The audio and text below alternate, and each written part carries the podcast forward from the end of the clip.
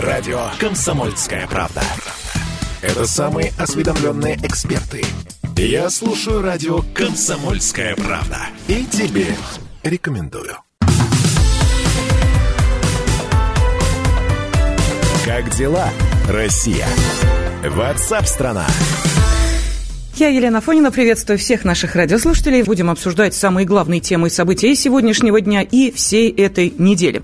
Но начнем мы, наверное, с одного из главных э, событий этой недели, которое прошло накануне, а именно открытие Олимпиады в Токио. Она стартовала. Нужно сказать, что э, на сайте kp.ru, естественно, много материалов, посвященных именно этому э, событию. Есть там и некие новшества и в самой церемонии, которую мы сейчас обсудим. Ну вот, в частности, например, то, то, что именно э, в Токио неожиданно вдруг э, сразу появились у каждой команды два знаменосца, то есть те, кто несли э, флаги своих стран. Вот в нашей команде это были фехтовальщица Софья Великая и волейболист Максим Михайлов.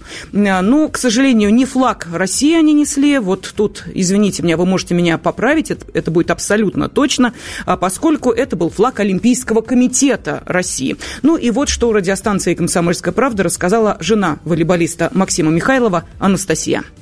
Ну, он э, очень рад этому событию, вот, и, ну, благодарен за то, что его выбрали принять эту миссию. Вот, и ну, он счастлив. Кстати, сегодня он мне сказал, что достаточно сложно флаг-то в руках держать. Он говорит, что был ветер, и он постоянно запутывался. Говорит, я, говорит, держу этот флаг, там, получается, он туда-сюда колышется. Говорит, достаточно сложно. Говорит, ничего, говорит, не было этого видно. Я говорю, да нет, говорю, вроде все спокойно было. Но зато то, что было видно, девушки сборной России шли в красных кимоно, мужчины в черных костюмах. Ну и было видно, что трибуны были пусты. А, кстати, не случайно я заговорила о том, что на сайте kp.ru есть очень интересный материал, посвященный открытию Олимпиады, и есть комментарии э, читателей. Вот, в частности, церемония открытия Олимпиады была печальной и, главное, нудной. Это напоминало траурную э, процессию. Хоронили последнюю Олимпиаду. Олимпийские игры напоминают похороны шикарной идеи. Ну, в общем, какие-то такие настроения не праздничные явно. А с чем это связано? Давайте э, спросим спортивного обозревателя «Комсомольской правды» Андрея Вдовина. Андрей, приветствую тебя, здравствуй. Э, добрый день. На самом деле не только у нас такие ощущения. Я, мы сейчас спрашиваем и по зарубежной прессе, и у всех у, во всем мире вот такое ощущение, что это э, не праздник был, да, э, церемония открытия была достаточно печальной. Мы понимаем, почему, да, потому что э, все проходит на фоне пандемии. Э, большинство японцев э, считает, что их стране эта Олимпиада не нужна была. Э, именно в этих условиях они боятся Олимпиады, они боятся, что иностранцы привезут к ним еще какие-то штаммы вируса. И поэтому даже во время олимпийских церемонии открытия Олимпийских игр шли протесты за пределами стадиона. И некоторые выкрики, как говорят очевидцы, были слышны даже внутри чаши, когда проходило э, вот это само шоу э, при пустых трибунах. А когда оно проходило при пустых трибунах, это было ну такое, ну скажем так, не знаю, такие противоречивые чувства, потому что ни овации, ни вспышек телефонов, ни аплодисментов. Все в тишине проходило, и это было очень и очень необычно, и я бы даже сказал, удручающе. Да, но, эм, Андрей, ты сам вспоминал, что, в общем, для э, Японии как-то вот проведение Олимпиад э, не очень эм, вообще само по себе праздничное дело, потому что постоянно с какими-то проблемами сталкиваются. Э, действительно, все началось еще в 1940 году. Э, Токио должен был, не Токио, ну вообще Япония должна была принимать Олимпийские игры 1940 э, года, но вы помните, что это время Второй мировой войны, и с этого все и началось. И, в общем, считается, что у японцев вот так вот несчастливая для Олимпиад страна.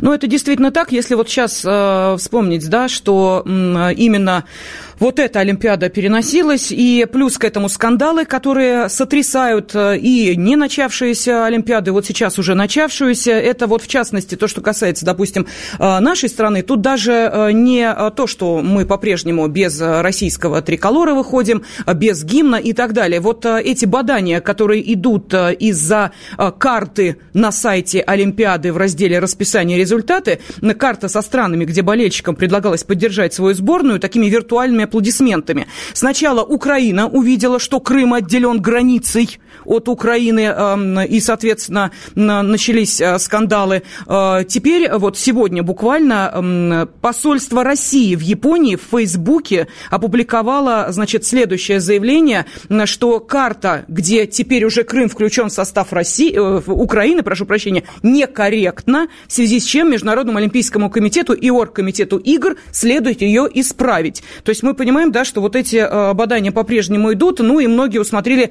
некую, знаете ли, чуть ли не политическую составляющую в том, что на, на Первом канале, который вел э, трансляцию, именно на момент прохождения украинской сборной э, пошла рекламная пауза. Но, э, Андрей, давай отойдем от политики, потому что это, ясно, одна из составляющих современных игр. Э, давай поговорим об успехах. У нашей э, команды они уже есть. Э, да, действительно, мы, э, наши девчонки выиграли э, в стрельбе из, из винтовки первую медаль для сборной России, серебряную медаль. На самом деле могла быть золотая, но оказалась серебряная. Но это тоже очень большой успех. Это для нас ну, такой почин. И, в общем, ждем, ждем продолжения. Продолжение, на самом деле, мы могли дождаться э, фехтований на шпагах тоже, опять же, у женщин.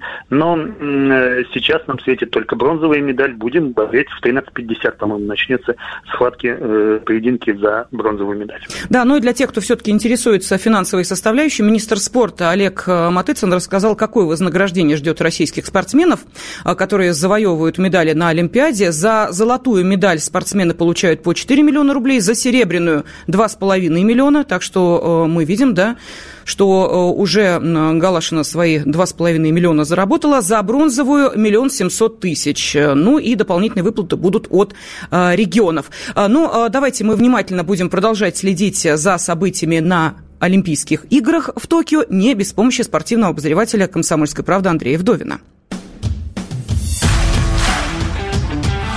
Дневник Олимпиады в Токио. На радио «Комсомольская правда». Ну, понятно, что спортивная жизнь не заканчивается только лишь Олимпиадой. Есть о чем поговорить и в отношении, собственно, э, наших э, спортсменов здесь, в России, хотя с прицелом э, на международные соревнования. Я сейчас говорю о том, что Валерий Карпин неожиданно возглавил сборную России. С нами по-прежнему на связи спортивный обозреватель «Комсомольской правды» Андрей Вдовин. Мы сейчас вместе с ним обсудим это событие. Ну и свое мнение высказал по этому поводу член Совета совета директоров московского «Динамо» Сергей Степашин. Это выдающийся футболист, э, вот умный, тонкий. Честно говоря, конечно, я считал, что должен Саламович был доиграть, э, если тур, ну, так случилось. Из тех, что есть сегодня, э, ну, Слуцкий отказался, а Валерий это, это по-честному. Он хороший футболист, думающий, понимающий, знающий европейский футбол. Поэтому я надеюсь, что 1 сентября мы всей страной будем болеть за Валеру. Ну вот мы сейчас слышали член Совета директоров московского «Динамо» Сергей Степашин, обозреватель «Комсомольской правды» Александр Гамов дозвонился ему накануне. Вот как раз тот момент, когда «Динамо» обыгрывала Ростов Карпина со счетом 2-0. Ну и чем, собственно, вызвана эта интрига и почему именно Карпин? Андрей, ты можешь объяснить этот выбор?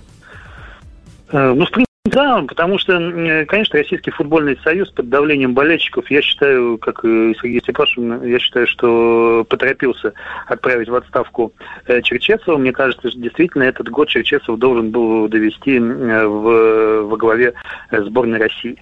И когда Российский футбольный союз принял такое решение, он оказался в жесточайшем цейтноте, потому что 1 сентября нам играть, сборная России играть со сборной Хорватии. Это ключевой матч за попадание э, на чемпионат мира, э, который пройдет в следующем году в Катаре.